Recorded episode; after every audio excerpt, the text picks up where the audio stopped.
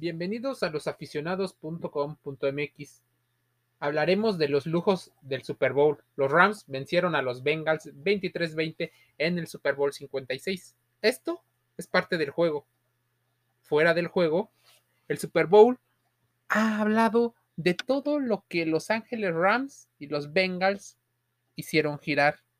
Desde el show de medio tiempo, ultra patrocinado, entre otras marcas, por la marca Pepsi, así como la música que corrió a cargo de Dr. Dre, Snoop Dogg, 50 Cent, Kendrick Lamar, Mary G. Blige y la nostalgia de Eminem.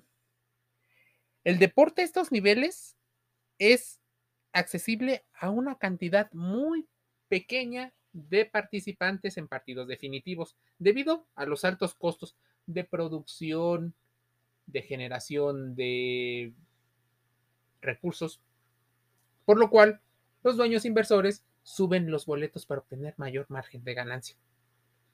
Los palcos VIP no son casualidad. Las personas que quieren estar en los eventos aparentemente más importantes están dispuestos a pagar mucho dinero, pues les sirve como publicidad también para pasar un momento divertido. En el SoFi Stadium del 2022 pudimos ver en el partido del Super Bowl 56 a LeBron James, a Jennifer López, a Justin Bieber, a Shaquille O'Neal, a Stephen Curry, a Allen DeGeneres, Antonio Brown, Kanye West, Shawn Mendes, Joe Jonas, Charlize Theron, Sophie Turner, entre otras celebridades como políticos y empresarios de diversos países. Nos empezamos a dar cuenta que ellos están dispuestos a pagar por un boleto más de lo que muchos pueden hacer.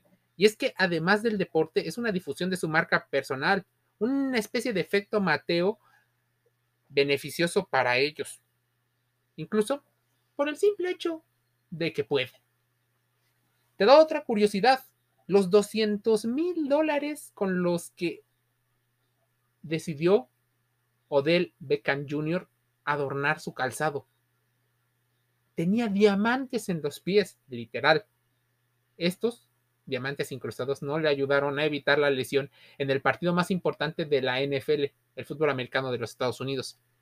Se dice que entre 140 y 150 millones, millones, perdón, 140 o 150 jets privados viajaron a Los Ángeles para acudir al SoFi Stadium, que tuvo, al parecer, algunos problemas con la super pantalla que tienen en alta definición, pues esta no transmitía todo el partido en toda la pantalla, solo por algunas secciones. O tal vez la idea no era transmitirlo en su totalidad por la pantalla, sino más bien tener en cuenta grandes secciones del estadio en el cual se podía observar el partido.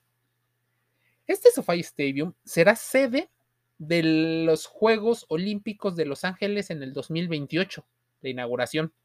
Y también es una posible sede de la inauguración o de algún partido del Mundial de Fútbol Soccer para el 2026, jugado en los Estados Unidos.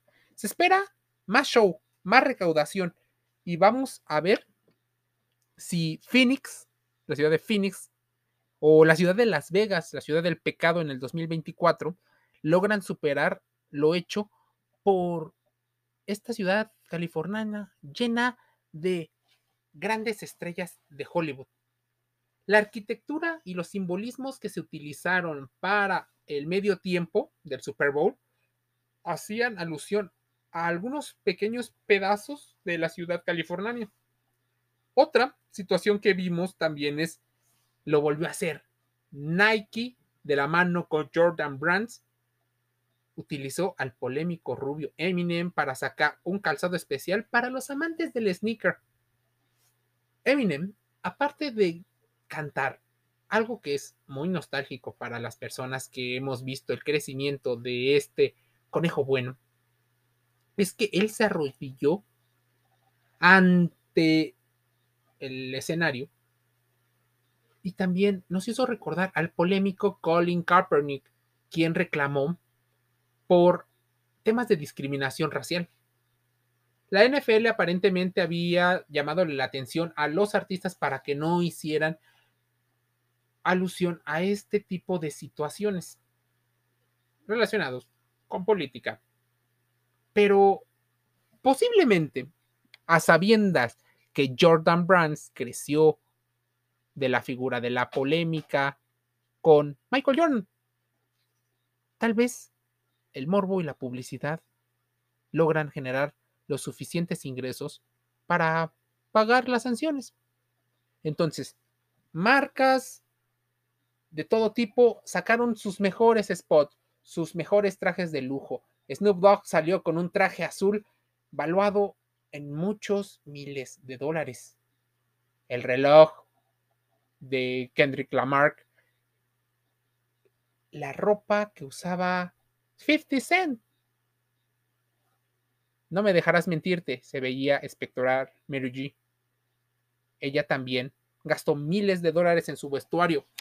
Ahora bien, veamos cómo el Super Bowl ya no es solo un show deportivo, es un show que pocos pueden pagar.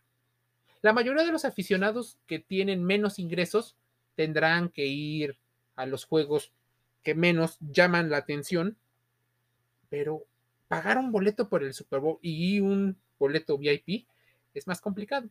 Así que esos son los lujos del fútbol americano de los Estados Unidos.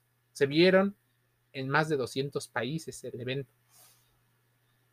Métete a losaficionados.com.mx y hablemos del deporte, de eso que influye, de eso que empieza a marcar la forma en la que vemos salud, deporte y entretenimiento.